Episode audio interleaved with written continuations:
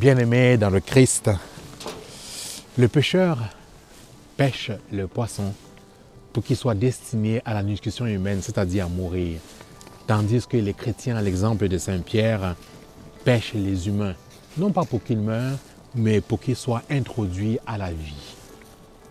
Dans l'évangile de ce jour, nous voyons que le Christ appelle Pierre à être un pêcheur d'hommes et de femmes, un pêcheur d'humains. Qu'est-ce que cela signifie pour nous? Nous voyons dans cet évangile l'art de pêcher l'humain, l'art de donner la vie.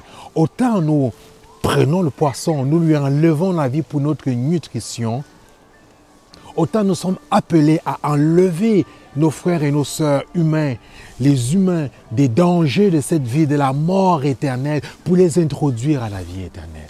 Voilà le sens pour nous d'être des hommes et des femmes qui pêchent les humains. Sortir nos frères et nos sœurs de tout ce, qui les empêche de vivre pour les introduire à la vie. Concrètement, comme chrétiens et chrétiennes, prendre le temps d'écouter quelqu'un dans la rue qui est dans le besoin, surtout en ce temps de pandémie où les gens ont besoin de s'exprimer, de s'extérioriser.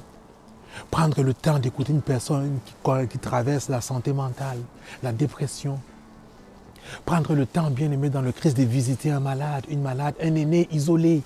Voilà comment nous pouvons sortir ces personnes de l'isolement, du danger, de la souffrance pour les introduire à la vie, au goût à la vie. Voilà le sens pour nous d'être des hommes et des femmes qui pêchent les humains. Telle est ta mission, telle est votre mission, telle est notre mission à la suite du Christ, comme Saint Pierre. Amen.